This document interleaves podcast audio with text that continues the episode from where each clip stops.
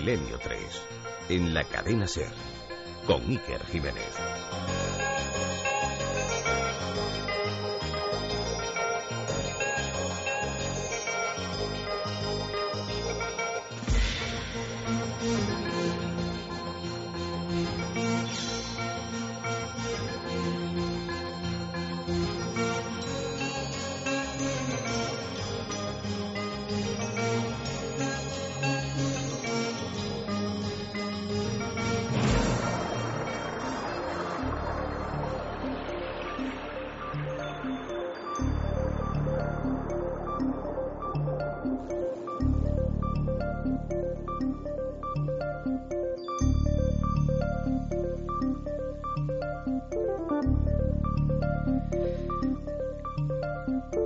Compases de Evangelis buscamos aventura, buscamos encuentro con el misterio, buscamos quizá huir de la eterna urbe asfixiante, la civilización, la presión diaria. ¿Qué lugares quedarán auténticamente vírgenes en nuestro territorio? ¿Habrá zonas de poder, lugares bautizados como de magnetismo telúrico, entornos donde parece que el misterio se siente todavía libre?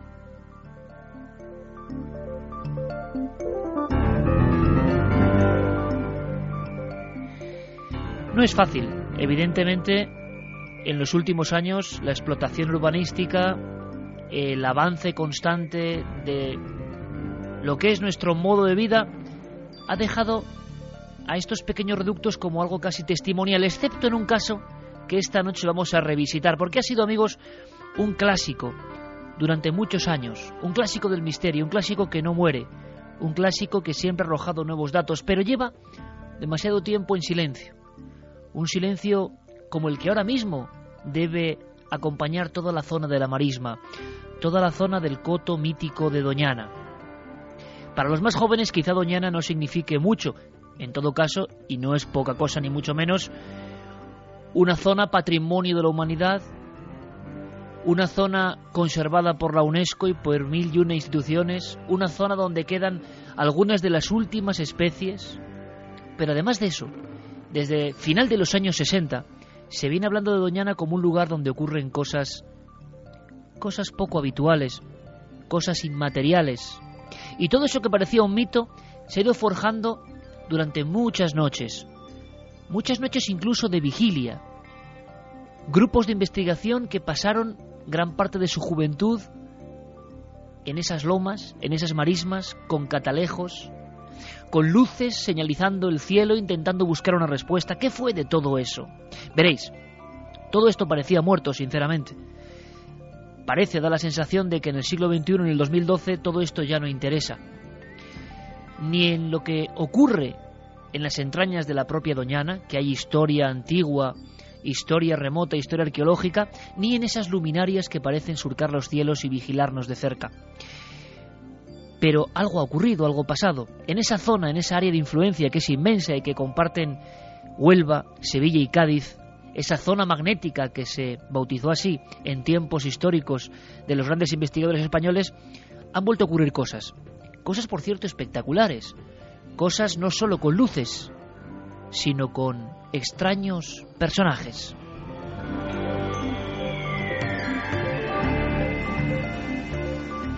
Y nosotros queremos investigar, y nosotros queremos saber más, y nosotros hemos propuesto una noche muy distinta, una noche, si queréis, con sabor añejo, con sabor antiguo, con sabor quizá para algunos, ¿por qué no?, pasado de moda. Nos encanta de vez en cuando estar pasados de moda y acudir a esta zona inmensa, a esta zona solo acompañada por el ulular de la naturaleza y de la marisma, para saber si siguen ocurriendo esas cosas. ¿Y qué pasó con las cosas antiguas? ¿Qué nos enseñaban? Hay quien dice que, ni más ni menos que vestigios de la Atlántida se ocultan en lo profundo, a siete u ocho metros de estas zonas pantanosas inmensas. ¿Qué pasó con esas investigaciones? ¿Por qué se truncaron tan bien como se truncó la historia de las luminarias? Bueno, pues, como parte de nuestro equipo ha estado rondando de noche por el coto de Doñana, vamos a reabrir esta investigación. Vamos a reconciliarnos con ese último vergel, ese último paraíso para el misterio. y os pedimos vuestra compañía. Comenzamos además, ya lo veréis, con un sonido, con un testimonio muy, muy, muy especial. Esta noche es aventura, esta noche es viaje, esta noche es búsqueda de unas luces que parece que siempre han estado allí.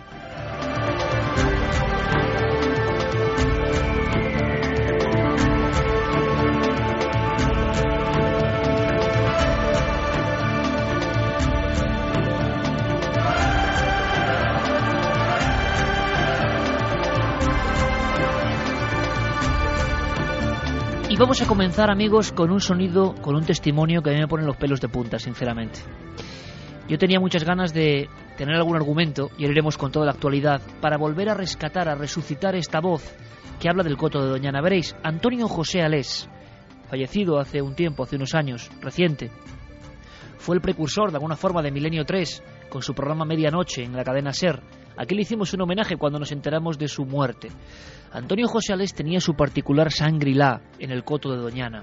Él le dio fama a esta zona, e incluso muchas alertas ovni se ubicaron en estas marismas, en estas oscuridades. Sabía Antonio José Alés de la historia antiquísima añeja que acompañaba arqueológicamente al entorno. Pero además, él como fotógrafo, varias veces, varias noches, había visto surcar los cielos a esas luminarias, a esas luces, a veces con formas diversas. Había incluso asistido al comportamiento extraño de los animales, al silencio terrible de los animales cuando aparecían estas luces, que en ocasiones no surgían del cielo, sino de las propias entrañas, de la propia humedad, de la propia marisma, como si las expulsase, como si esa luz, como esa luminescencia fuese un poco guardiana de los secretos que aún están ahí, sumergidos. Bien, Alex convirtió este terreno en zona magnética, en zona caliente, en zona de avistamientos. Todo aquello se olvidó. Pero nosotros no olvidamos. Y a mí me gustaría empezar esta noche, esta noche de nostalgia, con un documento emitido en nuestra misma cadena, en la cadena SER. Gracias al buen amigo Ramón Álvarez he podido acceder a esta especie de poesía. Hay una historia detrás de esta grabación que quizá no pueda contar en su intensidad, pero que me fue revelada por amigos íntimos de Alés. Era un momento malo, era un momento malo para este locutor de vida misteriosa también. Era un momento incluso, podemos decir, de depresión. Y como nos pasa en ocasiones a los que amamos la radio, a pesar de la enfermedad, a pesar de la fiebre, a pesar de todos los pesares, cuando nos ponemos delante del micrófono y más si es amarillo y pone cadena ser, uno se viene arriba. Uno nota que algo le insufle el espíritu. Uno se siente en comunicación con los demás con este poderosísimo altavoz. Y eso le debió pasar a Antonio José Alés. Era una mala noche, una quizá de sus peores noches. Había perdido la fe. ¿Qué le estaba pasando al veterano locutor, estrella durante muchos años? Pero su productor Andrés Madrid tuvo la feliz idea de ponerle unas canciones, unos rasgueos de guitarra, algo que aparentemente es absurdo comparado con el misterio. Pero entonces Alés sufrió una extraña resurrección conectó mentalmente, conectó su alma con el misterio de Doñana. Y hablar de Doñana no puede hacerse sin empezar con este documento. Son unos minutos, pero os pido toda la atención, porque esto es ser maestro en la radio. Esto es ser maestro en la radio. Por supuesto, sin leer nada, como los viejos maestros de siempre, simplemente sintiendo la música y sintiendo que su casi cuerpo astral se marchaba de Madrid ascendía por la Gran Vía, viajaba al sur y llegaba a la oscuridad de Doñana. Escuchad, escuchemos y sintamos. Hablemos del Coto de Doñana. Está situado, como saben ustedes, en la provincia de Huelva. Sus playas dan al Océano Atlántico. Y desde aquí enviamos saludos cordiales a los que a estas horas de la noche tienen la fortuna de tener el Coto de Doñana como horizonte. Saludos cordiales a ellos porque verán las estrellas con todo su esplendor, porque podrán comprobar una vez más la existencia de esas misteriosas luces de origen desconocido que acuden cada noche sin ser llamadas.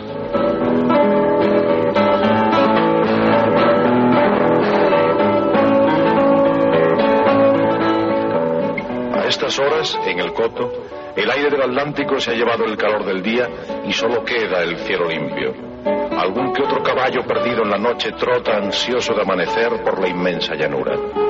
Amanecerá con una ligera neblina, como un celaje maravilloso de nubes bajas que ocultaran discretamente el enorme sol rojo del nuevo día.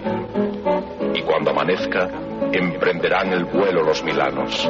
Yo soy como los milanos. Vuelo constantemente buscando algo que no termino de hallar. Todos somos como los milanos. Hay que verlos dando vueltas y vueltas allá arriba, pendientes de sus pequeñas metas. Los milanos solo buscan el sustento. Hay miles y miles. Ellos conocen bien el coto y saben todo lo que hay que saber sobre las misteriosas luces que aparecen en la noche. Las ven desde sus nidos, pero no se mueven porque son conscientes del peligro.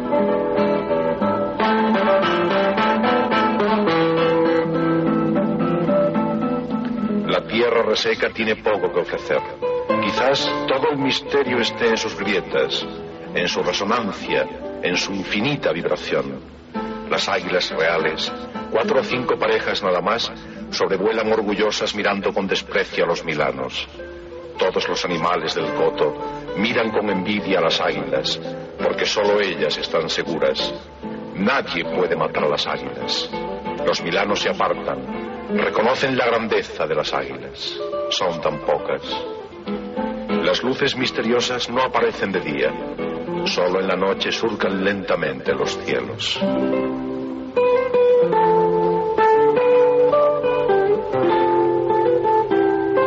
Si algún día me pierdo, que me busquen en el coto.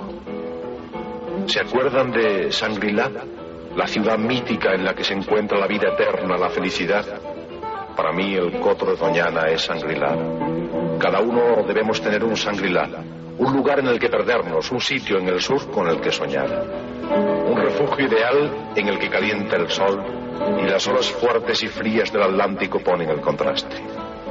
Los que estéis ahora allí, tenéis la grave obligación de disfrutar de la paz del paisaje, de la bruma de la noche, de las luces míticas que desde siempre han estado en las marismas, en los senderos, esas luces que se esconden entre los pinos, los eucaliptos y las jaras.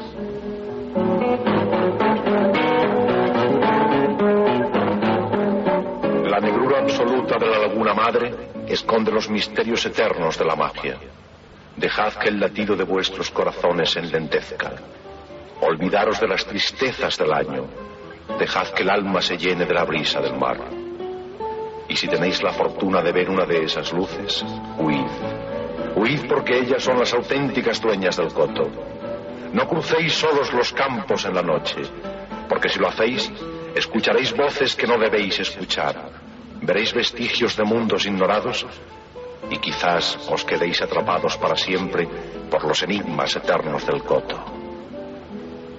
Los milanos están quietos.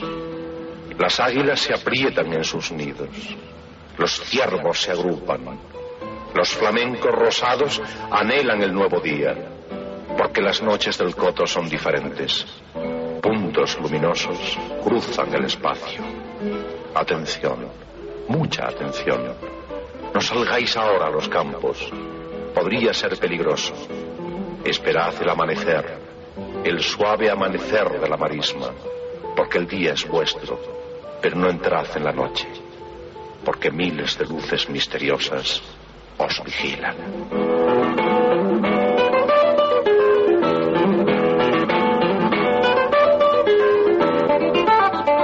Sin duda, una auténtica pieza maestra, un momento absolutamente histórico de la radio. Antonio José Alés hablando del coto de Doñana y hablando con esa emoción. ¿Qué le habría pasado al popular locutor de radio en esas marismas solitarias? Vamos a intentar descubrirlo y vamos a saber algo más, porque los casos se han ido reproduciendo. Ha habido aterrizajes de extraños objetos, por ejemplo en la zona de los Cabezudos en 1985, con investigación militar y de la Guardia Civil.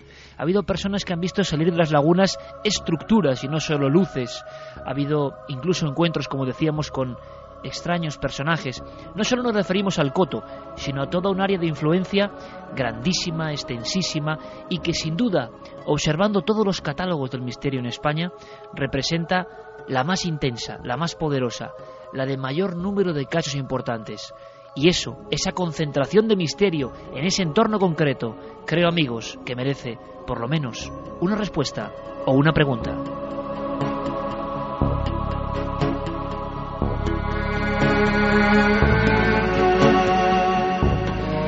Con nosotros nuestro compañero Carlos Largo, que acaba de estar, acaba de llegar hace recientes horas de ese coto de Doñana, que ha tenido la fortuna, la maravilla de observar todo ese entorno en la noche y que 30 años después de estas palabras de Antonio José Alés, imagino que tiene que seguir impresionando como el primer día. Ha conocido a grupos que yo no sé si siguen activos, que siguen haciendo sus guardias, algunos en Doñana, más o menos desperdigados, pero buscando ese enigma de las luminarias del que hablaba Alés, e incluso, hay que decirlo, testigos de última hora, personas que no tienen nada que ver con estos fenómenos, que se han encontrado de una forma, hay que decirlo, sobrecogedora con el misterio cara a cara y los vamos a escuchar. Carlos, compañero, buenas noches. Buenas noches, Iker. Impresiona el coto de Doñana e impresiona sobre todo después de escuchar al maestro Alés, ¿no? Sí, la verdad es que estábamos aquí, eh, Javier y yo, escuchando, como tú decías, al maestro Alés. Impresiona sobre todo cómo describe esas luces, cómo avisaba de, bueno, que al caer la noche tuviera cuidado la gente de, de estar allí, de permanecer, porque podrían escuchar también incluso voces que podrían proceder de fuentes inexplicables. La verdad es que estando allí, Iker, como tú decías, ha sido un privilegio y agradecemos desde aquí cómo se han volcado con nosotros desde el espacio natural de Doñana.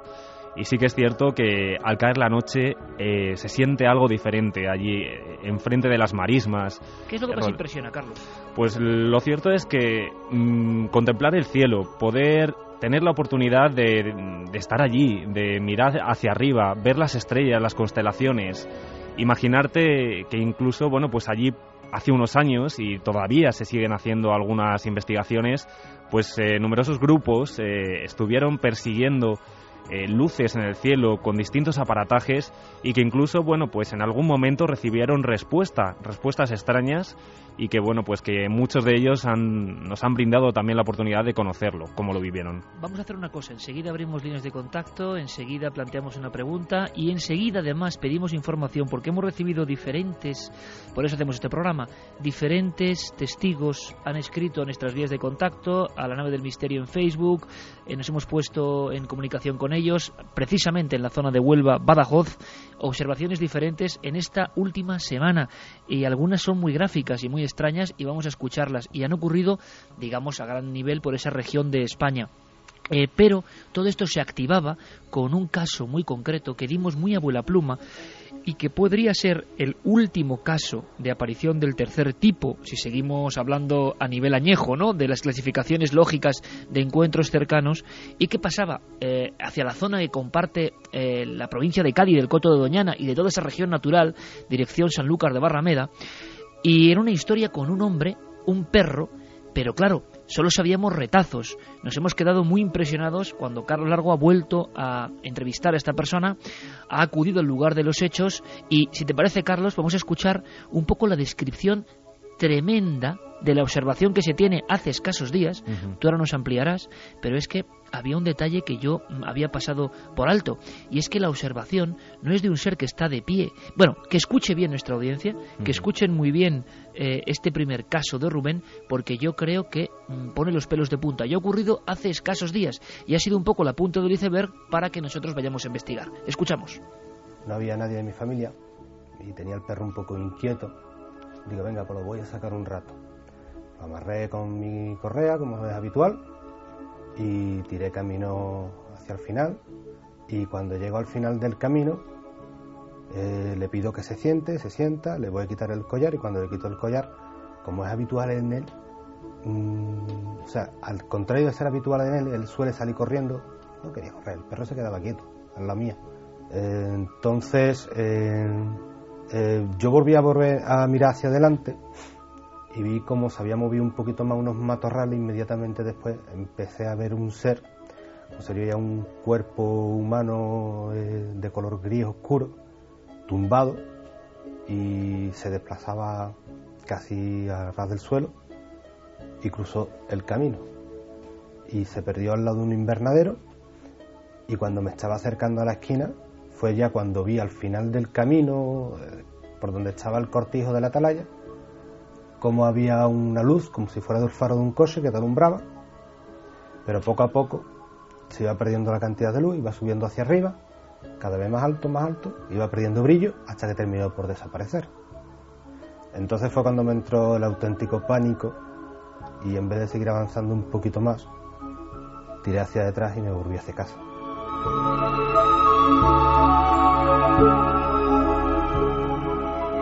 Claro, pánico más que comprensible, un pánico tremendo y hay que decirlo lógico, porque mm, la observación, aparte de la extrañeza de lo que ha descrito el testigo, es que es de un ser reptando, un ser que está arrastrándose, mm, que más parece casi una actitud de reptil más que de ser humano o de hombre cuerpo a tierra, y que esto no lo habíamos eh, analizado en la primera observación, en este caso que tanto nos ha llamado la atención. El miedo, ese pánico que comenta Carlos, sigue presente, sigue estando vivo y hablamos de un caso muy reciente. Sí, hablamos eh, justamente de este mismo año, a finales del mes de enero. Como tú mencionabas, eh, Rubén es un hombre joven, eh, padre de familia, que vive a las afueras de Sanlúcar de Barrameda, en una zona conocida como la Atalaya. Este es un espacio que está prácticamente pues, eh, ocupado por invernaderos y bueno, pues, eh, viejas fábricas y una grandísima esplanada de, campo donde suele pasear a su perro.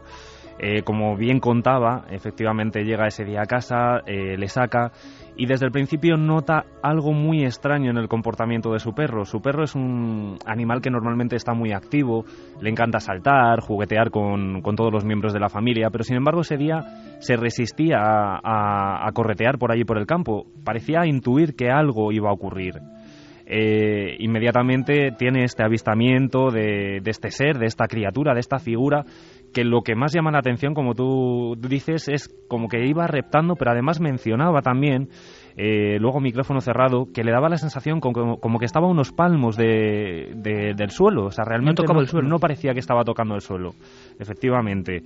Y bueno, pues lo más curioso de este caso es que cuando observa luego posteriormente esas eh, luces que salen disparadas hacia el cielo, eh, y se van dirigiendo hacia una especie de cortijo que se ocultaba detrás de un cerro, pues mm, pierde como un poco el sentido de la orientación en, tanto en el espacio como el tiempo. No sabe por qué está allí, no sabe con quién ha venido acompañado, ni siquiera que ha venido acompañado para sacar a su perro.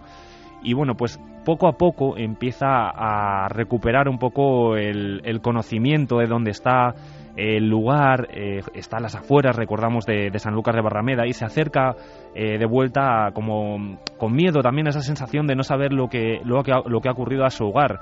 Eh, llega a la puerta de su casa y se encuentra a su mascota totalmente asustada, tiritando e incluso, ya lo decíamos también cuando contábamos este testimonio hace unas semanas, arañando la puerta para pedir a su amo que por favor le abriera la puerta eh, conocimos a, esta mascota, al perro. Eh, nos contaba también su dueño que no ha vuelto a ser el mismo, el mismo perro. Tenemos incluso sus ladridos, los grabaste y luego lo escucharemos. Mm. Perro protagonista, o sea, fuera de lo que es la psicosis que puede ocurrir por una serie de acontecimientos o la sugestión exacerbada de una persona.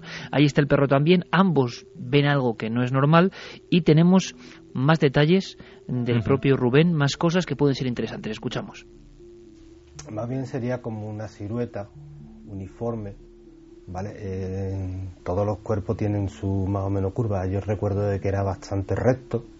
No sería una silueta demasiado formida, sino más bien un poquito delgada y sí muy larga.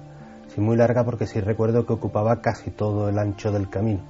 Entonces otra cosa más que recuerdo, sin poder verle las facciones de la cara, es que eh, esta silueta iba como con la cabeza un poquito erguida hacia adelante como una persona que está tumbada en, el suelo y quiere mirar pues hacia adelante, no hacia donde va. Una vez más, una descripción tan absurda, tan extraña, que o es real o es que es absolutamente inconcebible que alguien recree e invente una cosa así. Y el susto y la impresión, yo creo que se puede ver hasta la voz, se puede notar, se puede percibir. Javier Sierra, compañero, buenas noches. Muy buenas noches, Iker. Casos del tercer tipo, que hacía mucho tiempo que no se eh, comentaba esto en España. Recordamos en noviembre algunas apariciones extrañas cerca de incluso la capital de España, Monte Avantos, una cosa no muy diferente a esto, pero esto en su descripción, en su aparición, en su rareza, yo creo que nos recuerda precisamente a esa época mítica que resonaba en los ecos de Antonio José Alés, ¿no? Claro, y además está muy relacionada con Alés, más de lo que en apariencia parece, ¿no? Eh, fíjate, en octubre de 1973 en eh, Estados Unidos se acuña el término el año de los humanoides, porque es el periodo en el que se recogen solamente en ese mes de octubre 200 casos eh, de apariciones de este tipo de criaturas. Bueno, pues al poco, a las pocas semanas, es cuando eh, comienza a gestarse esa serie de incidentes que terminarán enganchando a Antonio José Ales al coto de Doñana y que lo convertirán, como él nos explicaba en ese corte de audio eh, de la historia de la radio en su sangrilá. Ocurre en 1973, en diciembre, el 3 de diciembre de 1973, eh, un vecino de Rociana, Francisco Ferraro, eh, se desplaza no muy tarde, sobre las ocho y media más o menos de la tarde, ya de noche, ya, ya oscurecido, entre Rociana y Almonte y al pasar al lado de una finca que él tiene allí, observa cómo eh, al fondo de la misma hay una luz. Él piensa que puede ser eh, un tractorista que él ha contratado para arreglar la finca en esos días, pero le extraña que esté trabajando a oscuras a esas horas, así que decide adentrarse dentro de, de su descampado, de su finca, y ve que eh, aquello no es un tractor exactamente. Parece que es un rectángulo de color anaranjado como pulsante que está a unos dos metros sobre el suelo. Él echa pie a tierra, sale del, vehículo, pero aquello empieza a moverse muy lentamente y se pierde sin elevarse en dirección hacia la rábida. Lo ve durante 30 minutos. Mm, impactado regresa a su casa, lo comenta, eh, pero eh, guardará silencio durante las siguientes semanas. El 15 de enero, el señor Ferraro vuelve otra vez a ver la luz a la misma hora, en el mismo lugar, junto a un operario suyo que trabajaba también aquellas tierras. Y es entonces cuando lo comunica a una serie de mm, amigos, eh, en fin, gente interesada.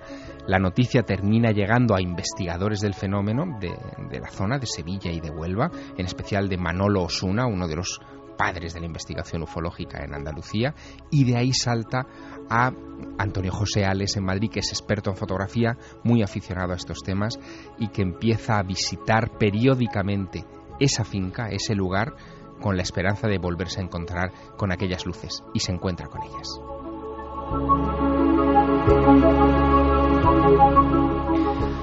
No solo se encuentra con ellas Javier, sino que incluso hay que decir que las logra fotografiar, las logra capturar con sus cámaras en más de una ocasión. Y esto supone para él un reto enorme. Eh, las luces están ahí. Esta noche vamos a escuchar incluso posibles explicaciones. Hay personas de dentro del coto que no solo han visto las luces a muy corta distancia, sino que también hay mm, otro tipo de opiniones sobre el tipo de fenómenos que podría estar detrás hoy, todavía hoy, de este tipo de apariciones. Hablamos de una zona absolutamente despoblada en su, en su germen, en su núcleo duro, en lo que es el coto, de noches no tocadas. Es decir, no Em, vamos a decir, asaltadas por la conducta humana ni por las construcciones humanas, es decir, la naturaleza, repito, tal y como era. Y en ese entorno parece que estas luces, y quizá tengan algo más que ver con la naturaleza que con lo exógeno, se siguen comportando de la misma forma. Enseguida vienen las noticias, por lo tanto, Carlos, lo que hacemos es ampliar líneas de contacto em, y os lo digo, escucharemos también testigos de última hora en España que afirman haberse topado con estas luces. Hablamos de días como el 27 de febrero, o sea, hace nada eh, y a poca distancia. Eh, quizá haya una reactivación del fenómeno ovni, no lo sabemos, o del fenómeno que esté detrás de todo esto. Pero si alguien tiene más información, nuestros compañeros estarán muy atentos. Carlos, abrimos líneas. Pues abrimos esas vías de contacto. Nos podéis escribir desde ya al nuestro correo electrónico milenio con. También las frases de los oyentes en la página web www.cadenaser.com y las redes sociales, La Nave del Misterio en Facebook, Twitter y Google+. Iker, muy rápido, vamos a mencionar también la encuesta que tenemos abierta ya, el debate de la semana en Milenio 3, en ikerjiménez.com. ¿Creéis que existen zonas de poder y energía en la Tierra? Hemos puesto dos respuestas, sí o no. Por ahora, el 75,7% de los oyentes y de los votantes ha elegido el sí. Vamos a hablar incluso en esta noche con el director del área de Doñana que cuenta cosas increíbles. Os adelanto alguna. ¿Sabéis que, por ejemplo, por parte de instituciones del máximo nivel hay investigaciones sobre lo espiritual o el patrimonio inmaterial y que Doñana sería uno de esos sitios? Esto nos ha sorprendido. ¿Qué es la iniciativa Delos? Nos lo va a contar Javier Sierra. Parece que hay programas que sí que le dan importancia a nivel sociológico y científico a el cúmulo de misterios que ocurren ahí. Ahora vamos con noticias, toda la actualidad de la semana. Cadena Ser. Noticias del Misterio.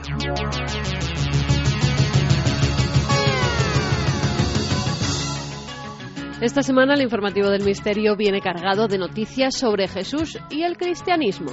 Comenzamos con el hallazgo de un evangelio apócrifo que fue escrito hacia el año 200 y que narra un exorcismo realizado por Jesucristo. Juan Chapa, decano de la Facultad de Teología de la Universidad de Navarra, ha descubierto un texto que pertenece a la colección de papiros de Oshirrinco. Mide 7 centímetros de largo por 7 de ancho y está escrito por ambos lados. En una cara el documento recoge unas palabras de Jesús dirigidas a sus discípulos y en la otra se relata parte de un exorcismo realizado por Jesús. Antonio Piñero, catedrático de Filología Neotestamentaria y experto en cristianismo, nos habla de este extraño papiro. Este fragmento probablemente es el 200 por el tipo de escritura. El que hable de un exorcismo de Jesús lo sitúa perfectamente dentro del Jesús histórico, del que sabemos con toda seguridad que era un sanador y un exorcista. Lo que es interesante es que los cristianos en el año 200 siguieran recogiendo nuevos exorcismos de Jesús, lo cual significa que probablemente el descubridor tiene razón al afirmar que una de las actividades propias de los cristianos en ese momento era expulsar los demonios. Sincha Jakobovic, director de documentales y arqueólogo aficionado, asegura haber encontrado restos de algunos de los doce discípulos de Cristo. Asegura haber hallado debajo de un bloque de pisos de Jerusalén una cámara del siglo I que contiene varios cofres funerarios de piedra caliza. Gracias a un robot se ha podido ver que uno de los osarios llevaba grabado un pez con lo que parece ser una cabeza humana en la boca. Los expertos creen que se trata de Jonás, porque en el Antiguo Testamento se dice que pasó tres días en el vientre del pez gigante que se lo tragó, así como Cristo estuvo tres días en la tumba.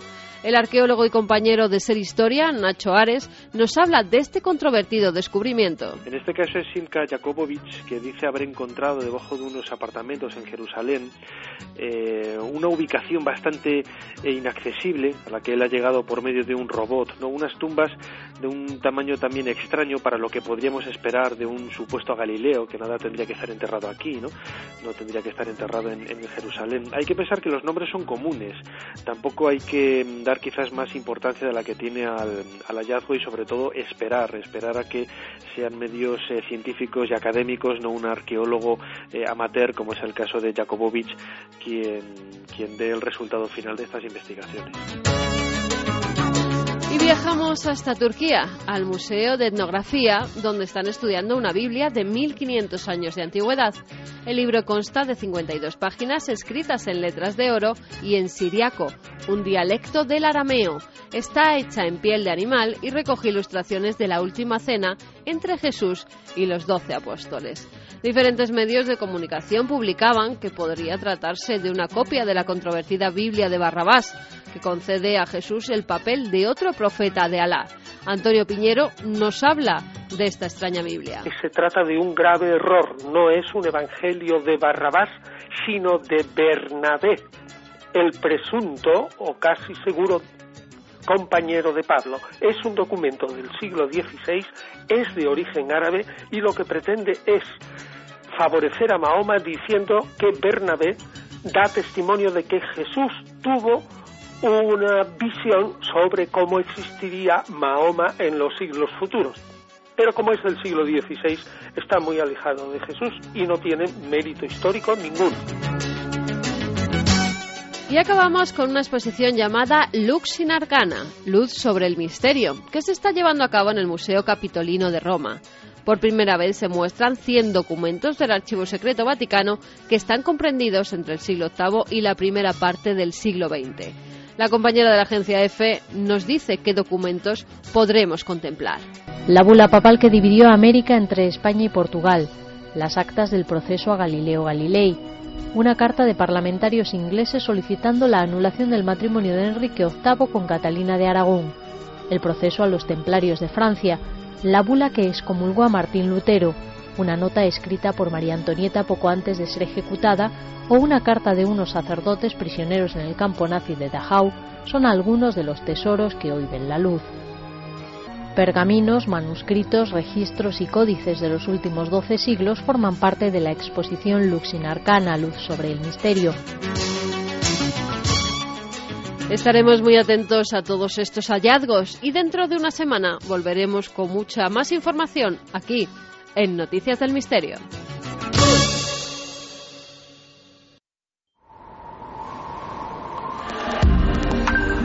Nunca antes habías estado tan cerca de lo desconocido. Milenio 3. Cadena Ser.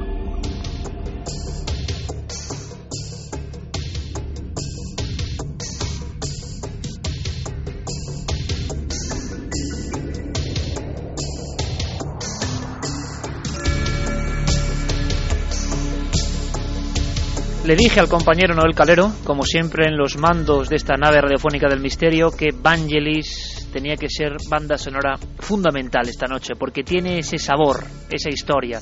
En fin, lo sé, no tenemos remedio. Espiritualmente, y siempre lo estaremos, permanecemos unidos, encadenados a una serie de temas, de historias que nos emocionan. Y por eso queremos emocionarnos y viajar con la imaginación con todos nuestros amigos. Ahora, sobre todo por el mérito de Antonio José Alés, que duda cabe, todos nos encontramos de alguna forma planeando sobre unas inmensas marismas oscuras. Desde la más remota antigüedad, no cabe duda, una zona, una zona de poder.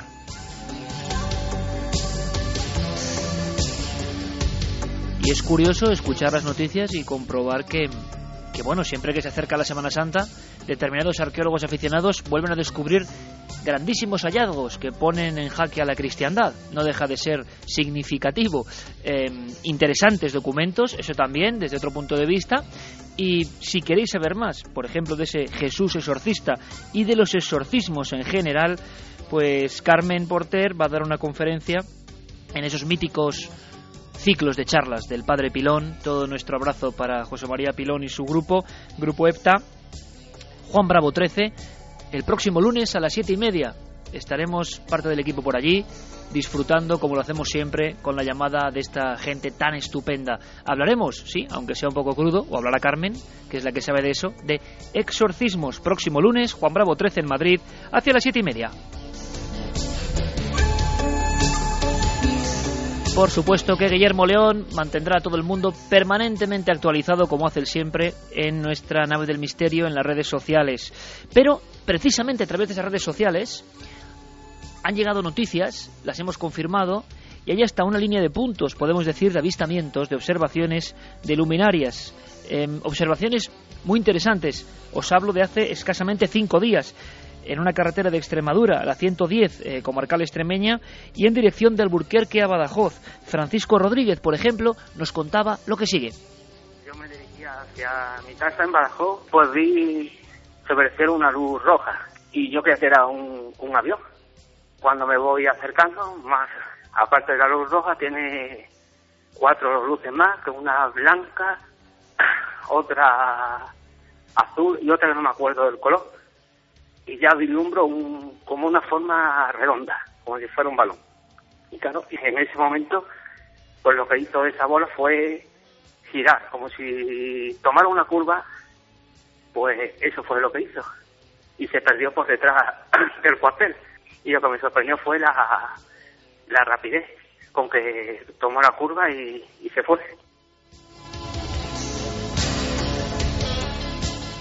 Podemos afirmar que se trata de observaciones de última hora, observaciones que están ocurriendo sobre nuestro país y muchas, curiosamente, zona de Badajoz, Huelva. Si tenéis más datos, por favor, poneos en contacto inmediatamente con todos nosotros. Estábamos planeando sobre las marismas de Doñana, patrimonio de la humanidad y siendo espacio natural, no construcción humana, resulta bien curioso este marchamo o este merecidísimo galardón.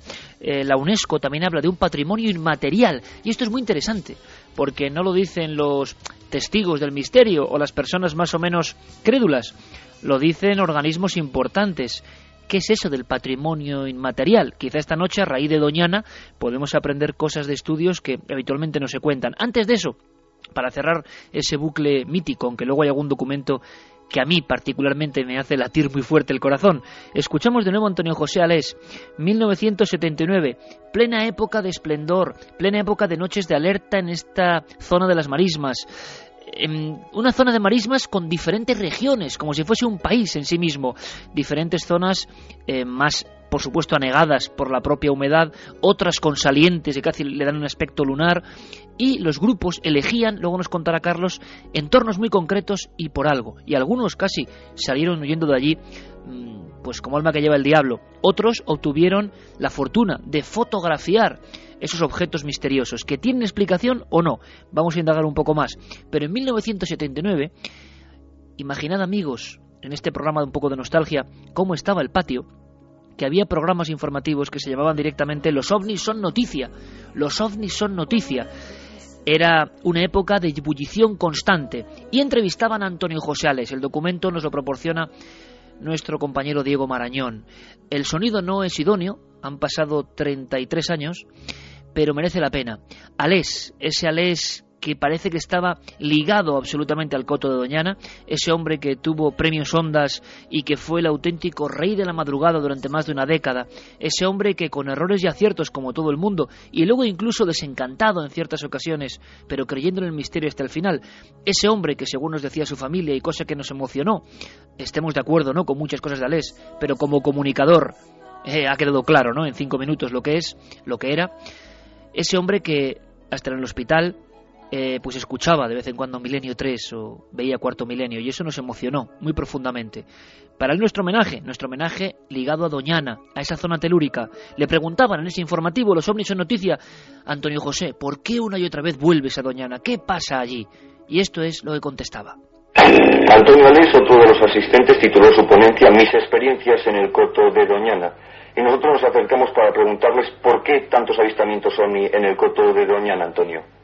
Bien, porque es una zona desértica, porque hay una fauna riquísima, porque hay una base en rota de submarinos atómicos, porque hay una base aérea en Morón de la Frontera, porque está el estrecho de Gibraltar, porque está muy cerca de una zona política donde hay constantes conflictos como es el, extremo, el próximo Oriente, porque si una civilización extraterrestre quisiera venir a la Tierra para comprender toda nuestra problemática, todo lo que está sucediendo socialmente, políticamente, militarmente, conocer qué tecnología disponemos eh, cuando vamos a hacer una guerra, naturalmente sería un punto ideal, teniendo en cuenta además que tendría muy pocos testigos, porque como habéis podido ver en las diapositivas que proyectaron, es una inmensa llanura donde no hay nadie, si acaso un águila o un milano que cruza de vez en cuando el cielo, y también algún hombre, pero esto ya es más problemático, más difícil. Y también algún ovni, decía Antonio José Aleix. El director de Doñana hoy sigue la senda de otros directores del espacio natural y esto nos parece muy interesante. Han sido muy em, poco reacios, no han cerrado las puertas, han sabido que esas luces las ha visto allí todo el mundo y tendrán algún misterio, algún secreto o se podrán explicar. Pero los diferentes dueños, entre comillas, de las llaves del mundo de Doñana siempre han sido amables y han querido saber más. Muchos incluso han sido testigos. Hoy comanda toda esa zona maravillosa Juan Carlos Rubio. Y Juan Carlos Rubio nos contaba algo que es muy interesante y que, como digo, se cuenta poco. La sensación de que además de la naturaleza, además del lince como símbolo, además de toda esa fauna, todo ese paisaje, y dicen que uno de los cielos más impresionantes del mundo, más claros del mundo, y quizá eso tenga que ver con las observaciones, también hay un patrimonio inmaterial. Y esto evidentemente nos hizo aguzar el instinto. Le escuchamos. Mucho más allá de las propias especies y de los ecosistemas o de los socioecosistemas con la presencia del hombre y su actividad, que trascienden estos aspectos y que se introducen en, el ámbito de lo inmaterial. Eh, la, UNESCO mismo también está reconociendo en estos momentos a nivel internacional pues el papel de ese patrimonio inmaterial eh, en espacios protegidos, en sitios, en conjuntos patrimoniales que tienen que ver con usos, con, con costumbres, tienen que ver con la espiritualidad.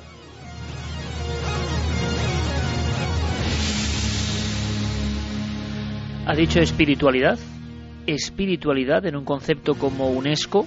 Mm, ¿Por qué? ¿Cómo se mide la espiritualidad? Se sabe que hay diferentes lugares que superponen como si fuesen capas de una gigantesca lasaña cultos. Esa pervivencia de los cultos significa algo que no entendemos?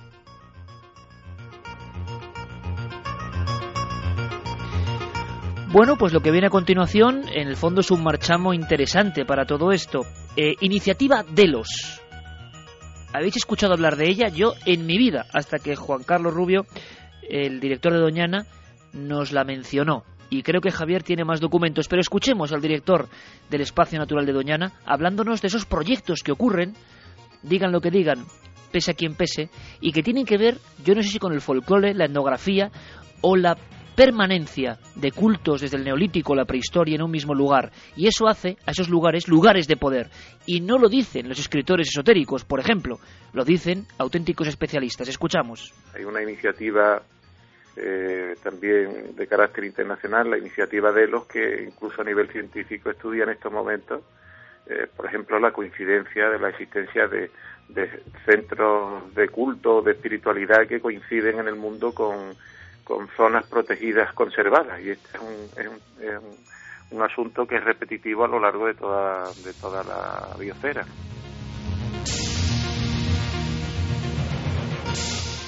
Y esto evidentemente es muy interesante porque no lo conocíamos y está ocurriendo y es un proyecto internacional. Javier, yo no sé si hay más datos de esta iniciativa Delos, si nos puedes contar, pero suena un poco medio a ficción real, ¿no? Eh, ¿Qué lugares son esos? ¿Está hablando de, del auténtico mapa de las zonas de poder?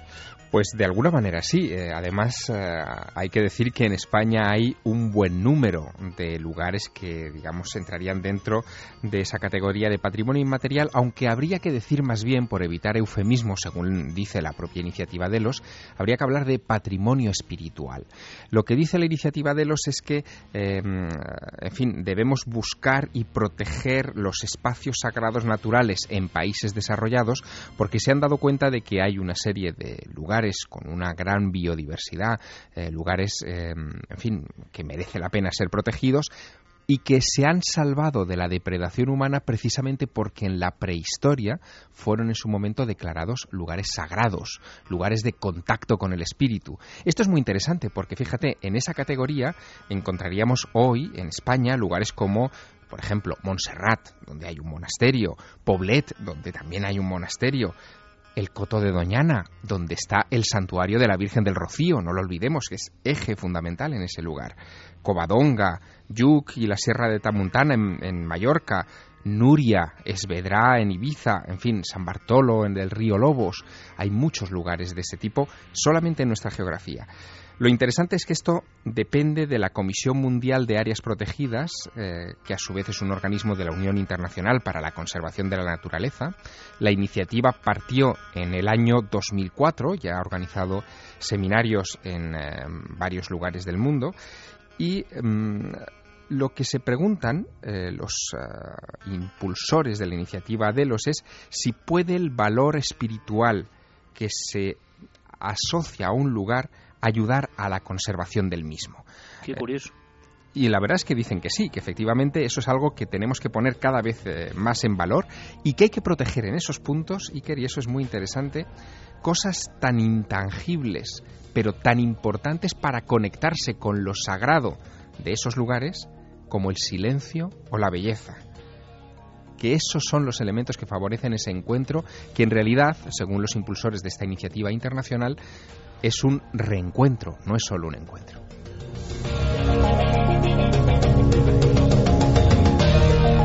Y no deja de ser curioso, compañeros, que en estos lugares concretos eh, marcados por el poder desde la antigüedad, en todos los que has mencionado, en todos ha habido casos de encuentros con estas luminarias una y otra vez. Es como si estas luces populares eh, las bautizasteis así. Jesús Callejo y tú en un trabajo parece que custodian, que guardan, que planean sobre estas zonas donde hay, por ejemplo, yacimiento arqueológico o zona de culto, como la famosísima Virgen del Rocío, que en las investigaciones diversas ha demostrado que es un culto muchísimo más antiguo y transformado con el tiempo. Es muy probable que la presencia de estas luces desde la prehistoria haya sido uno de los factores que ha contribuido a convertir ese lugar precisamente en sagrado. En fin, eh, tú sabes que, y probablemente hablaremos de ello también en el programa, eh, Javi Pérez Campos ha vuelto hace pocos días de Manresa, eh, junto a Montserrat, donde se ha celebrado la fiesta de la misteriosa Yum, que remite precisamente a la aparición de extrañas luminarias en toda esa montaña, luminarias que se siguen viendo en la actualidad y que incluso cambiaron el destino nada menos que de San Ignacio de Loyola, que las vio desde una cueva en Manresa mientras escribía sus ejercicios espirituales. Vamos a escuchar más casos, más historias. Eh, Carlos Largo ha podido contactar con personas. Yo no sé cómo está la situación actualmente, Carlos, pero hubo los grandes grupos, el grupo Jerén, el grupo Olivares, los grupos de Rociana que peinaban toda la zona del Coto como si mm, tuviesen la sensación de que vivían al lado del gran triángulo de las Bermudas español, por hacer algún símil de la época, ¿no? Un sitio donde podían ocurrir muchas cosas. La mayoría de esos grupos como ocurrió con la ufología española, empezaban con mucho entusiasmo, eh, con muy pocos medios y se acababan disolviendo. Pero es verdad que algunos eh, registraron eh, con sus clips, sus folios y sus pocos medios casos interesantísimos que son parte de la historia de los misterios españoles. Has logrado contactar con personas de estos grupos, con personas de lo más diverso que no olvidan aquellas noches, noches y noches durante años, con focos intentando conectar con lo que sea que apareciese en el Coto de Doñana, ¿no? Sí, entre ellos, eh, como mencionabas, el grupo Olivares, eh, al que pertenece nuestro amigo José Luis Hermida, y que gracias a él y también a nuestro colaborador Pepe Ortiz, pues pudimos conocer a, un miembro de otro grupo paralelo, pero que posteriormente se uniría a finales de los años 70, a principios de los 80, con este grupo, con el grupo Olivares. Hablamos de Adrián Rodríguez. Estuvimos hablando con él y bueno, nos comentaba cómo llegaban a, determinadas zonas eh, dentro del parque de Doñana, incluso con los permisos necesarios dados por el director, eh, uno de los antiguos directores, eh, que bueno, pues eh, entabló contacto y, en cierto modo una amistad con ellos porque quería saber qué ocurría, qué cosas extrañas ocurrían en, el espacio natural. O sea, había, una preocupación incluso de los propios directivos de, como hemos dicho, a lo largo de los años, no es de ahora, desde los años 70 existe esa preocupación porque alguien explique lo que las personas que trabajan en toda esa zona están viendo noche tras noche. Sí, además esos permisos se daban anualmente nos enseñaron uno de ellos que tienen de hecho enmarcado y bueno, todavía se siguen reuniendo, no para hacer quizá estas eh, alertas ovni como las denominaban ellos, pero sí que siguen debatiendo sobre estos fenómenos y tienen un archivo numerosísimo de casos que han recogido en distintos puntos y uno que además pudimos conocer de primera mano gracias a uno de los guías de Doñana, a José María Galán, que nos llevó hasta la cuesta de Maneli, uno de los puntos eh, para mí más enigmáticos de toda la visita por el Parque de Doñana porque pudimos ver el atardecer, un atardecer que yo jamás había visto y donde el cielo abierto, como decíamos antes, mostraba esas estrellas y esas constelaciones eh, igual que aquí en, la, en las grandes ciudades yo creo que no podemos volver a ver nunca. O sea, un cielo muy especial y en ese cielo objetos muy cercanos en ocasiones. Por ejemplo, casos, casos que ha conseguido Carlos Largo entrevistando en el lugar de los hechos, como el de José Antonio Cervantes. Un caso que vamos a simplemente eh, visualizar en un flash, pero veréis qué fuerza. Desde los años 70 hablamos de centenares de testigos. Yo recuerdo algunos de los programas cuando yo era muy pequeño de Fernando Jiménez del Oso, cuando salían algunos testigos del Coto de Doñana, trabajadores incluso del Estado y de Icona, que se encargaban de la zona y que decían que apareció una luz, pero una luz casi rozando el suelo. No hablamos de fenómenos a veces muy altos en la atmósfera, sino a casi ras de tierra y él decía, uno de los testigos, que le había encandilado la luz, personas que habían incluso resultado heridas al caer del caballo por la aparición de estas luces, luces que se comportaban de una forma siempre inteligente. Este hombre, José Antonio Cervantes, nos contaba así uno de los últimos casos más recientes y ojo al dato porque no solo hablamos de luces, sino como en algunos casos muy puntuales, algo que parece estar dentro de las entrañas de esa especie de luminescencia misteriosa. Y estando allí dentro de la casa de mi suegra, pues mi cuñada pues salió, dice voy a quitar la ropa porque ahora con la humedad pues se va a poner la ropa, se va a mojar. Y al salir, a los, al minuto, ¡Santonio, Santonio! ¿Qué pasa? ¿Qué pasa tu hermana? Ven, corre, ven. ¿Qué pasa? Salgo para afuera. Mira, mira, mira. Digo, cuando yo vi ese objeto tan grande, tan enorme, y entonces ese objeto se acercó, se puso encima de nosotros esa luz que se puso, toda la zona donde estábamos nosotros se puso de día, eso era de día, pero no deslumbraba. Nosotros veíamos bien los gestos, pero no deslumbraba, pero estaba todo aquello ¿eh? como si fuera de día.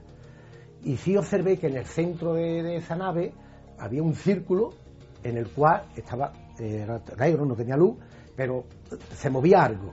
En ese círculo se estaba moviendo algo. Y se quedó encima de nosotros como dos o tres segundos. Y cuando ya pasó el tiempo, a la velocidad de un rayo, se perdió y en el Coto Doñana, porque mi suegra vive pegada a la marisma y desde donde vive mi suegra pues se ve estupendamente el Coto Doñana, se pega al río Guadalquivir. Y claro, entró en el Coto de Doñana y al momento de entrar a la mijita pues salió una luz más pequeña, también de color, una tiró para la derecha, inclinada, otra para la izquierda y ahora otra luz salió ya vertical, derecha para el centro. Y se perdió en el cielo, nos quedamos. Esa expresión, nos quedamos y con esa gracia, ¿no? Y con ese arte contando los testigos de buena fe lo que han visto y han visto cosas bastante grandes. Son añadiduras de la imaginación, elementos que se ponen después por el shock de observar una luz que quizá tenga explicación o no. No lo sabemos, Javier, pero este es el caso tipo y es un caso más reciente que demuestra que por lo menos desde que se tiene constancia y desde que hay ufología en nuestro país, sea aficionada o no, archivando casos y visualizando los cielos, tenemos unos 40 años de observaciones y este sería el caso prototipo luces que surgen y que se pierden en ocasiones de nuevo en las aguas o en la propia marisma. Sí, además eh, esto conforma un dossier que a estas alturas es prácticamente inimaginable e inmanejable. ¿no? Eh, piensa que el primero que comenzó a recopilar toda esta información de una manera un tanto sistemática fue un maestro de un brete en Sevilla, Manuel Osuna, que, eh, bueno, se hizo muy famoso en su, en su época, años 70 sobre todo, porque eh, pese a ser además un escritor y un colaborador de los medios de comunicación en aquel tiempo, sobre todo se convirtió en un eh, obsesivo compilador y yo te diría que examinador de esa información. Eh, estableció una red de corresponsales, de investigadores que, a los que ponía a prueba permanentemente de múltiples maneras. Él quería gente honesta a su lado. Su sobrenombre era Honest Man, el hombre honesto. Y recogió, fíjate, Iker, en su vida 350 casos que reunió en un 94 voluminosos compendios. La mayoría eran de Sevilla y de Huelva, precisamente de la zona del Coto. Y la mayoría de esos casos los recogió entre el año 61 y el año 76. Imagínate lo que hay ahí. Tesoros que, que se siguen actualizando en nuestros días con nuevas informaciones como esta que acabamos de escuchar. Adrián Rodríguez, eh, Javier Carlos, es uno de esos miembros de los antiguos equipos de investigación y equipos que en ocasiones todavía han logrado sobrevivir y se mantienen sin la actividad de otros tiempos y quizá esos tiempos buenos regresen, como regresan algunos de los casos. Pero es muy interesante este detalle. Las autoridades, ya desde aquel tiempo, haciendo peticiones de alguna forma, colaborando, diciendo, venid dentro del coto, porque esto hay que investigarlo. No era la inversa, no eran los investigadores los que iban intentando pedir una noche de permiso para poner sus cámaras, sus pocos medios e intentar otear el espacio. No, no, eran los directores de Doñana los que abrían, los que daban luz verde. Hace muchísimo tiempo yo conocí a un científico francés que vino aquí a investigar y me sorprendió de la forma que calificaba esta zona, porque decía que se la conoce en Francia como el triángulo de los ovnis. Y corresponde una zona comprendida entre Huelva, luego barriendo toda la costa de Doñana y llega hasta Cádiz o hasta el Estrecho, donde existen más avistamientos. Escuchábamos en este caso a Liena Romero, una de las investigadoras de los grupos de investigación en la zona de Doñana. Evidentemente, antes de escuchar a Adrián Rodríguez, y hasta qué punto la fama de estas noches de investigación y de esta especie de telurismo o lo que sea de la zona llegó a trasladarse a otros países. Sin duda el científico francés, nos imaginamos que era François Louange, uno de los grandes investigadores eh, de lo que sería la NASA en Francia, del CNES, que pasó noches y noches en Doñana intentando explicar qué demonios pasaba con esas luces que entraban y salían de las aguas. Ahora sí escuchamos a Adrián Rodríguez, le escuchamos hablando de esos permisos, permisos únicos en la historia del misterio en nuestro país. Hasta el 75-76 teníamos conocimiento de que en Doñana habían cosas extrañas que estaban pasando. Entonces nos decidimos un amigo y yo, al principio, estábamos unidos con el grupo de Olivares estuvimos en el, hablando con el director y nos dijo que sí, que nos podíamos entrar, vamos, podíamos pasar al Coto Doñana porque habían cosas que a, ver si se las explicábamos, porque eran cosas muy extrañas. Y desde entonces conseguimos el permiso y empezamos a entrar los dos grupos, el grupo nuestro y el grupo de Olivares. Y esos grupos empezaron con sus aventuras, aventuras nocturnas que algunas acabaron en noches de auténtico terror, noches donde eh, pensaron incluso entrar en contacto con algo. Se empezó a experimentar por vez primera en España, año 74, con el asunto de las grabaciones magnetofónicas y el fenómeno ovni, cosa que nunca se había hecho. Y esto ocurre en la zona de Rociana del Condado, en un caso muy célebre del que algunas veces hemos hablado, el caso del Condesito, donde hay apariciones de fotografías, siluetas extrañas, grabaciones magnetofónicas y un grupo de personas pasando la noche a la intemperie. Pero, como no, al final todo tenía su recompensa. Estos grupos acudían a la zona y a diferencia de lo que suele ocurrir habitualmente, que uno va a una alerta ovni y no suele pasar absolutamente nada, y tenían el encuentro con el misterio. Encuentros de lo más diversos, encuentros diferentes a lo largo del tiempo, encuentros como este que nos cuenta ahora Dan Rodríguez. Eso era sobre las doce y media, una menos cuarto. Entonces, aquella noche notamos que no había no se escuchaban animales ni, se, ni había nada, un silencio mm, anormal. Y en aquel momento vimos como a 50 metros una, vamos, una masa de luz enorme encima de los árboles que lo iluminaba todo. Eran las dos puntas rojas, grandes, y en medio blancas. Y aquello fue tremendo. Nos quedamos asombrados de momento, nos volvimos, a vamos, nos volvimos para coger las cámaras y hacer señales y en los próximos segundos que, pasaron, ya cuando nos volvimos para la masa de luz que había, se iba alejando.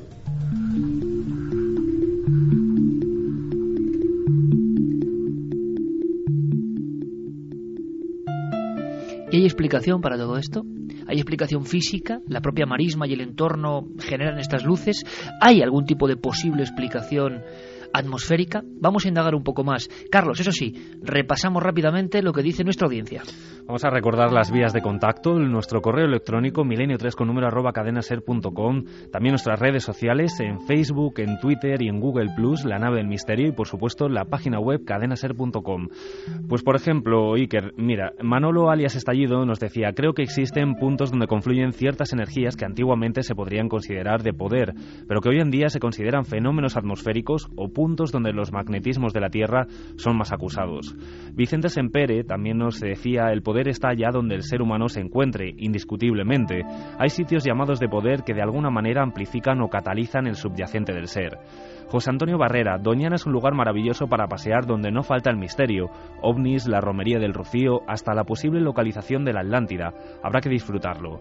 Antonio desde Córdoba nos decía que una noche de verano en las cercanías de las marismas de Doñana, cerca de la localidad sevillana de Lebrija, pudo observar unas luces en el cielo en forma de V. Eh, preguntaba si que era además si en las últimas semanas o en los últimos días eh, había habido avistamientos. Nos están llegando numerosos testimonios. Por ejemplo, Dolores de Córdoba nos decía que lleva unos días observando que en el ambiente hay mucha electricidad, sobre todo en ropas, cabellos, coches, y la conversación que más escucha es qué calambrazo que me has dado. David Rodríguez, eh, cerca de la albufera, en Valencia, vio algo parecido a una lágrima de color gris oscuro que después de varios minutos empezó a envolverse de un arco iris y se empezó a hacer transparente. También nos escribía Begoña de Asturias y nos decía que el pasado 29 de febrero, sobre las 8 de la tarde, volvía de Oviedo a Gijón en coche por la autopista y que vio en el cielo una luz roja similar a las estelas que dejan los fuegos artificiales pero una única luz, un poco mayor que esas estelas, descendiendo y como a unos 200 metros de altura desapareció, y que numerosos coches eh, también lo pudieron ver y que quedaron casi todo el mundo mirando hacia el cielo, que si nos lo ha comentado alguien más, nos pregunta. De momento seguimos recopilando porque sobre todo esa zona, Badajoz-Huelva, parece que cierta actividad, como hemos escuchado, pero queremos, queremos saber más. Queremos saber si, por ejemplo, eso tiene que ver con algún tipo de experimento. Y me refiero a una instalación eh, Antonio Josales lo decía muy bien, era una zona caliente y además estaba en un lugar, en un nido casi de acontecimientos, eh, bases aéreas más o menos cercanas, eh, un lugar geoestratégico de primordial importancia, pero es que además hay una instalación del Instituto Nacional de Técnica Aeroespacial, el INTA, que mm, opera todavía hoy, allí en el Arenosillo, en las inmediaciones Y muchas veces se ha pensado que los experimentos que ocurren, por lógica, en esas instalaciones podrían explicar, si no todos, algunos de los fenómenos. José María Galán, un experto en Doñana, guía de Doñana, nos hablaba de esta hipótesis más o menos racional para explicar ese fenómeno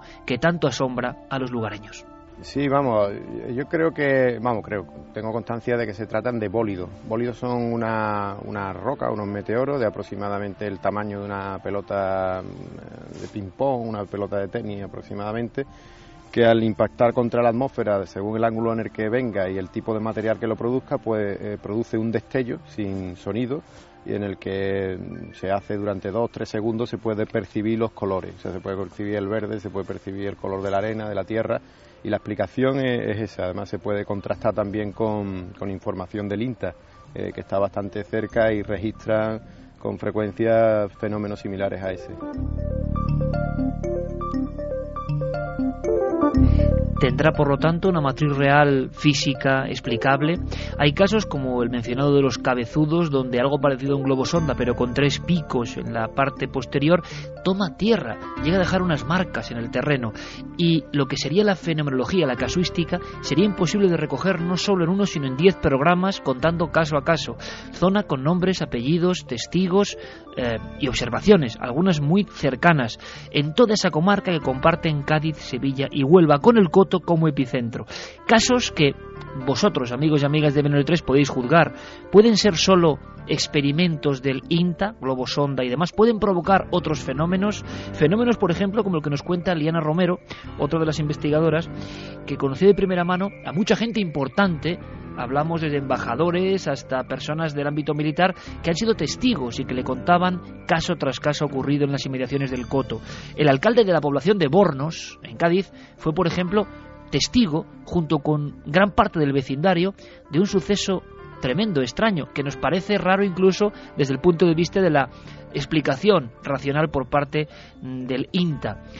Una luz, una luz, escuchad, paralizante. Y yo tuve la oportunidad de hablar con el alcalde de Borno, que me describió como una noche, se despertó en plena noche y Mm, vio su habitación estaba inundada totalmente por la luz de esta blanquecina y se quiso tirar de la cama a ver, a asomarse a la ventana a ver qué era y no se pudo bajar, estaba inutilizado, como paralítico. Pero este señor me describió entonces que llamó a la mujer, la mujer no se pudo levantar tampoco. A los minutos, pocos minutos, la luz desapareció y él entonces se bajó de la cama, se fue a la ventana y vio a todo el mundo de los chalés de alrededor mirando arriba que se elevaba esta luz, porque tampoco pudieron ver en qué consistía, si era metálico, si era redondo o lo que sea, no, no lo podían ver por la luz tan cegadora que había. Pero es la zona, es la zona. Casos, como comprobaréis, em, potentes, casos que generan cierta acción sobre el cuerpo humano, en algunos casos en los escasos tendidos eléctricos que rodean la zona. Incluso se vieron en el año 75 varias personas que iban hacia el pueblo de Bolullos, par del condado, eh, algo incluso como actuando contra lo que es eh, la red eléctrica, generando un choque, un shock y saltando unas enormes chispas. ¿Qué clase de fenómenos son estos? Se ha preguntado todo el mundo en torno a eso y al final la solución, Javier, parece muy difícil. Por un lado tenemos la hipótesis más o menos escéptica y que seguramente explique eh, parte de esa realidad, esa instalación del INTA y la proximidad de bases aéreas norteamericanas y españolas, y por otro lado estos casos que parecen mucho más próximos al ser humano, casos como esta luz que genera parálisis, no es el único caso en la provincia de Huelva, o esos seres tampoco son únicos en la provincia de Huelva, esos seres de aspecto tan estrambótico, tan sobrecogedor, si lo pensamos bien, como el caso de Rubén con el que abríamos el programa. Lo que resulta evidente es que nos va a resultar imposible encontrar una explicación eh, que eh, solucione todas estas incógnitas, pero eh, una de las que se propusieron también en su momento, heredada sin duda de la tradición escéptica norteamericana, fue la de que en las marismas del Coto de Doñana lo que podían estar actuando eran los gases de los pantanos, los fuegos fatuos, el biogás, el metano, en fin, estamos hablando de lo mismo, o el gas de las marismas, que eh, conforman burbujas de aire si son vistas durante el día o eh, llamaradas azules si son vistas durante la noche. Pero aún así estamos hablando de fenómenos muy fugaces, porque el gas de los pantanos produce visiones de luces, pero muy fugaces, que no explican en modo alguno estas observaciones, ni muchísimo menos lo que esos grupos de los que estábamos hablando esta noche, que pernoctaban hasta las 3 o las 4 de la madrugada dentro del coto de Doñana, esperando ver luces y las veían, pues eh, las que aparecen en sus informes no se ajustan, desde luego, a este gas de los pantanos. Carlos ha traído incluso algún material gráfico que podremos disfrutar eh, de luces, de evolución de estas luces sobre el coto impresionantes y que son muestra no solo de un fenómeno, sino de una época.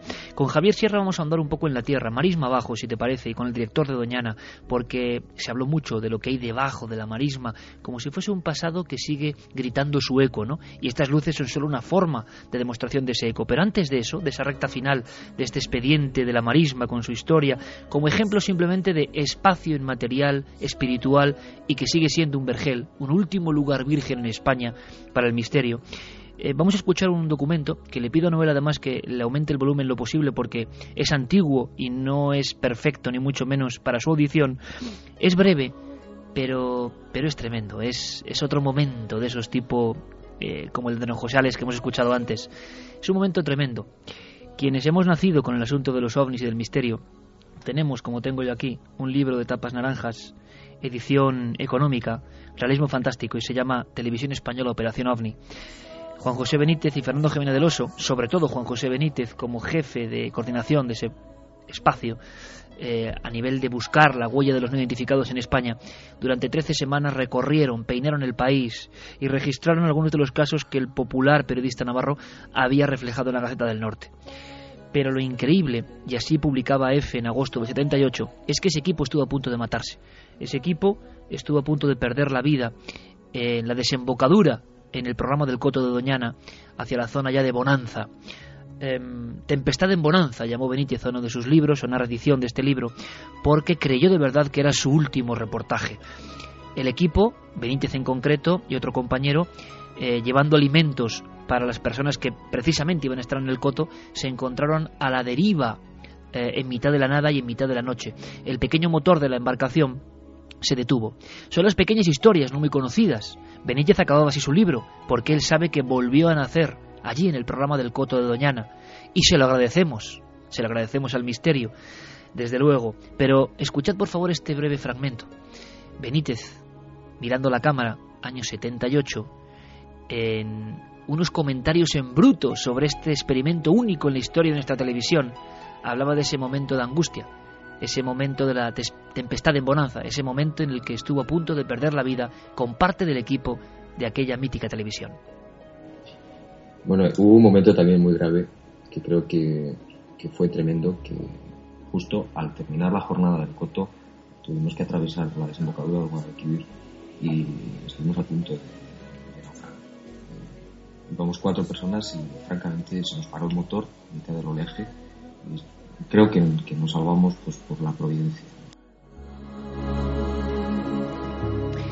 Benítez, en su libro, acababa diciendo, al saltar a tierra, sobre la arena blanca de la marisma, caí de rodillas, y clavando mi rostro en la playa di gracias a Dios y a Oxalc por haber prolongado mi tiempo en este mundo. Crónica de una época que duda cabe, 1978, y el equipo de televisión española a punto de naufragar con un material muy valioso y varias vidas humanas en una pequeña barcaza, tempestad en bonanza, y el coto, el coto de Doñana, de fondo, con tantos sueños y tantas hipótesis. Pero es que encima, ya hacía mucho tiempo, 80 años antes de esta escena, un alemán, un alemán extraño, Adolf Schulten, buscaba algo y encontraba algo.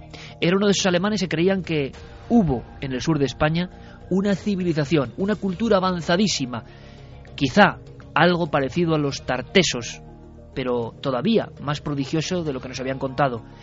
El director de Doñana nos habla sobre un hallazgo que les volvió locos. Como las luces a todos nosotros, ellos tuvieron su propio hallazgo. En mitad de la marisma, casualidad o no, este Schulten encontró una pieza arqueológica que motivó toda una serie de búsquedas que llegan hasta hoy. Es lo increíble, no lo fantástico.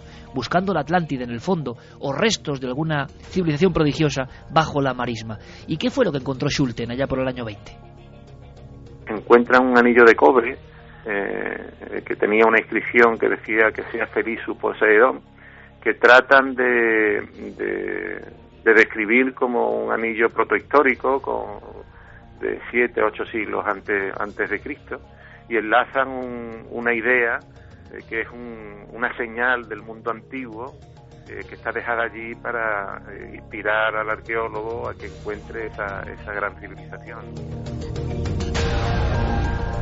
Hablamos de años 20, hablamos de seguidores de Schliemann que había descubierto Troya, hablamos de personas que pusieron una cruz en este lugar de poder y estaban convencidos de que allá había algo.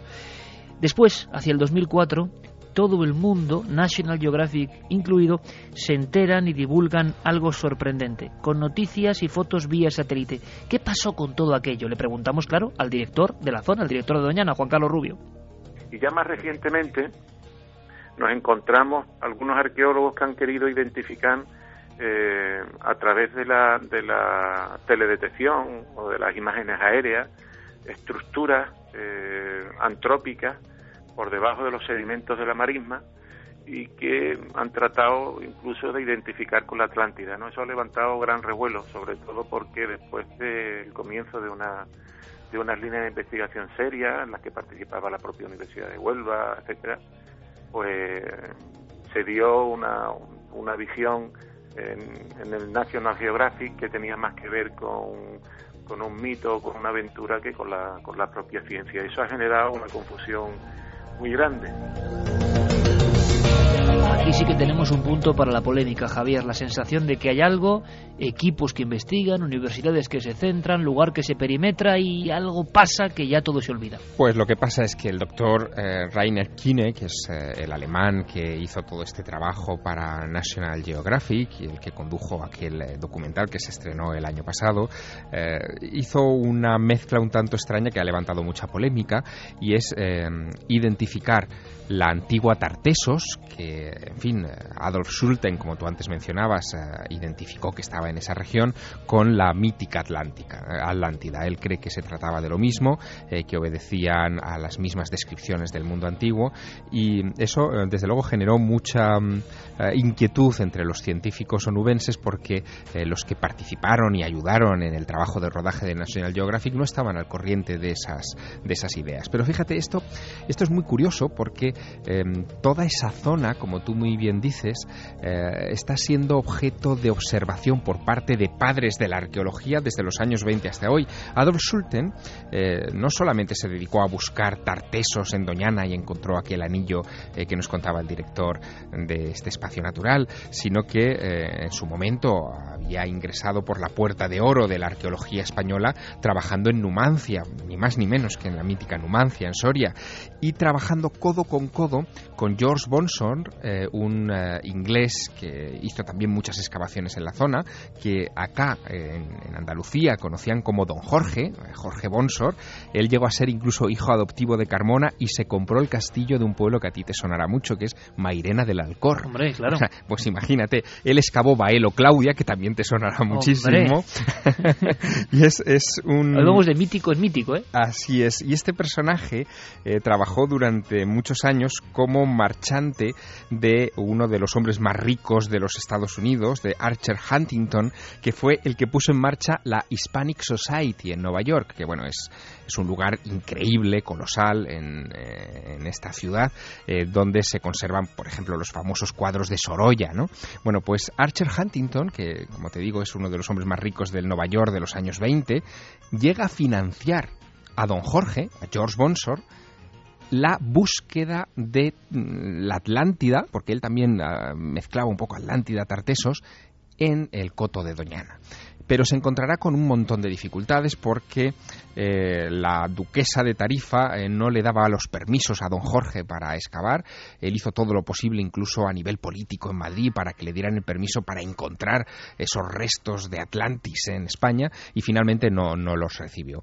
Y en ese mundo de los años 20 de, de Huelva, que es fascinante porque es la época también de la explotación de las minas de Río Tinto, de la presencia de ingleses, de compañías inglesas importantes en esa zona, aparece una dama exótica que aquí eh, en España no se la conoce mucho y que dejó escrito un libro que jamás se ha traducido al español, que se titulaba Atlantis in Andalusia.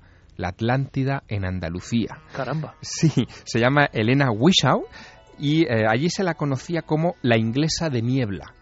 Eh, fundó una escuela anglo-hispanoamericana de arqueología eh, que llegó a identificar algunas de las grandes piedras de la muralla árabe de, Niebla, que es, es, una muralla impresionante también cerca de toda esta área geográfica que nos ocupa esta noche, con piedras movidas por los antiguos atlantes ahí es nada. Bueno, pues todo eso coincidió en esa galaxia de los años 20, se apagó durante muchas décadas hasta este asunto de Rainer Kine y National Geographic, eh, que en fin nos ha dejado mm, más dudas que respuestas, pese a que ellos buscaron incluso restos de esos muros ciclópeos, eh, incluso en zonas sumergidas, es decir, en las costas enfrente del Coto de Doñana, sin encontrar ninguna evidencia mm, convincente, al menos. Es curioso porque muchas de estas luces que parecen inmateriales, que no tienen nada físico en su interior, desaparecían en zonas de la laguna, en zonas de la marisma, donde luego se han hecho estas prospecciones. ¿Tendrá que ver o no? La larga historia que mezcla arqueología lugar de poder con luminarias es, bueno, eterna y antiquísima. Pero hemos querido preguntar al director del área de Doñana, eh, primero hasta qué punto ¿no? de confusión se llegó en aquella investigación. En Milenio 3 logramos entrevistar en su día a Rainer Kuhne y, decía que iba a utilizar toda la tecnología incluso que se empleó para bajar hasta el Titanic dentro de las marismas. Mm, al final yo no sé en qué quedó todo eso y desde luego, como pasa muchas veces, hay una cierta sensación de dibujamiento. Y luego el apartamiento de muchas instituciones que le dan caché al asunto, como universidades, como la de Huelva. Algo debieron ver, hay que decir, que no les convenció. Pero lo hemos preguntado para saber qué pasa hoy, qué ocurrió, cuál fue la polémica y qué podemos esperar a día de hoy, 2012, de esta última zona virgen de los misterios españoles. A 7, 8 metros por debajo de los niveles actuales del, del suelo de la marisma, eh, demuestran la presencia de acumulaciones con chífera y, de arena que son claramente identificables como, tsunamis antiguos datados en esa época. Con estos datos y con la interpretación de esas estructuras eh, se ha querido montar toda una teoría que, que, según tengo, según entiendo yo, pues no tiene un, un gran fundamento. Entre otras cosas porque estas personas que han tratado de identificar estas estructuras en muchas ocasiones han confundido cuestiones muy, muy evidentes y muy recientes, como infraestructura ganadera eh, con no más de 150 años, como, como esas posibles estructuras. En todo caso, esos proyectos de investigación están en vivo, están pendientes de realización de catas que permitan profundizar y, y abundar en ese conocimiento y ya veremos, que está abierto a cualquier cosa que podamos encontrar.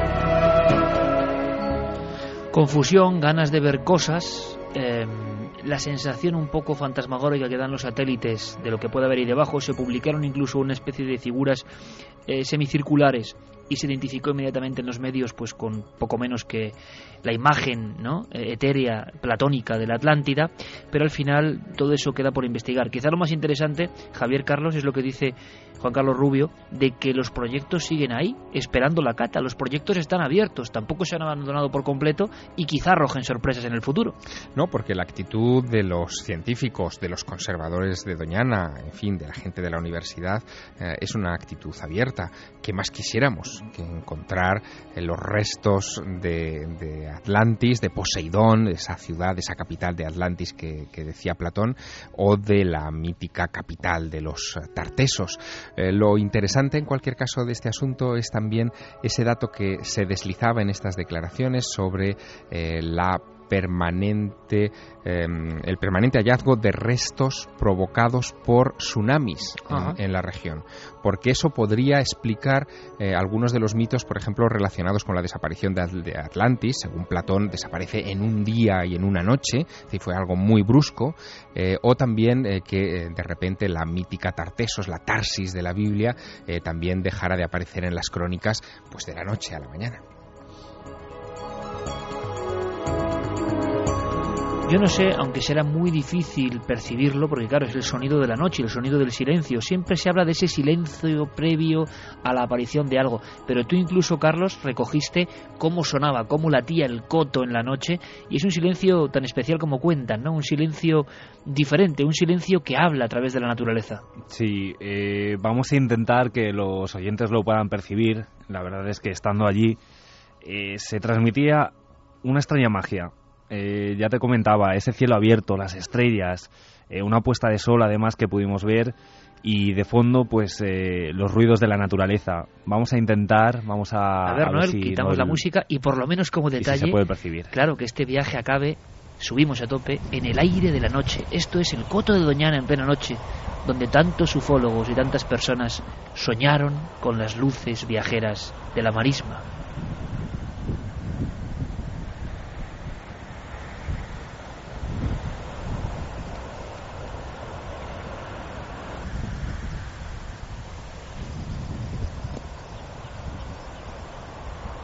Se oyen, ¿verdad?, de fondo los graznidos, eh, yo por lo menos con los cascos escucho ese latido de la naturaleza. Y al final, amigos, yo creo que esa es la sensación, donde la naturaleza apenas es tocada, pervive el misterio porque es parte de ella, pervive una especie de cosa inmaterial que nos puede parecer sobrenatural, pero poco hay sobre la naturaleza. Quizá fracciones de esa naturaleza madre que no entendemos, que no comprendemos. Ha sido un viaje maravilloso, un viaje con mucha poética, que es lo que queríamos. Hemos recordado las vivencias de Antonio José Alés. Hemos recordado a ese Benítez a punto de perder la vida, precisamente en el Coto de Doñana. Hemos escuchado esos testimonios absolutamente absurdos en algún caso, pero que han ocurrido, ojo, en este mismo año 2012, que es ese reptante quizá uno de los últimos encuentros con humanoides. Y lo lógico en este programa de nostalgia, de viaje, de planeo por una zona virgen que recomendamos, que hay que visitar, que hay que ver, que hay que sentir sobre todo, y aprendiendo además que grandes instituciones piensan en los lugares con, vamos a decirlo, patrimonio inmaterial. ¿Y cómo nos gusta eso del patrimonio inmaterial? Nosotros que tanto creemos en él. Terminamos, como no, con lo que dice nuestra audiencia, Carlos. Por ejemplo, Sole Pavón nos hacía una referencia a que hace poco en Ayamonte se han descubierto restos de una antigua ciudad romana, al parecer arrasada también por un maremoto. Alejandro Sánchez comentaba, no me extrañaría que si algún ser de otros mundos nos visitara, eligiera Doñana como lugar de estancia en nuestro planeta. Carlos Alfredo, de Soria, eh, también nos decía, ya son muchas apariciones de este tipo de seres. Creo que estamos siendo observados y estudiados por seres cósmicos y puede ser que se den a conocer pronto, por la cantidad de apariciones que hay por todo el mundo. Fran de Córdoba nos decía, ¿podría haber algo misterioso debajo de las marismas? No es la primera vez que se comenta que han pasado cosas extrañas como luces y comportamientos extraños de los animales. Creo que se debería investigar. Eh, Carmen de Sevilla nos decía que justo anoche emitieron un documental de National Geographic en el que unos científicos investigaban este tipo de luminarias. En la noche, oteaban un horizonte de frondoso bosque desde una colina y grababan con cámaras de visión nocturna. Caba- eh, Eso captaron... quizá puede ser Gesdalen, Javier. Podría ser Gesdalen, efectivamente, en Noruega, las luces de Gesdalen.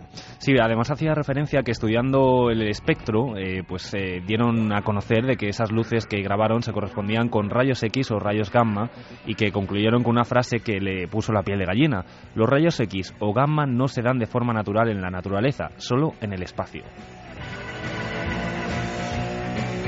Bueno, Javier, Carlos, pues habrá que seguir rápidamente esa investigación, sea Gesdalen u otra, si nos pueden dar más datos, ahí estaremos, porque en diferentes lugares del mundo, y es un bucle yo creo que genial, siguen personas intentando alcanzar, tocar con las yemas de los dedos algo que siempre se escapa, y algo que se concentró especialmente en nuestro país, en esa zona con un sinfín de casos, con un sinfín de historias, como diciendo que todavía el poder del misterio se concentraba ahí. Un misterio que por lo menos en Doñana sigue siendo absolutamente impenetrable.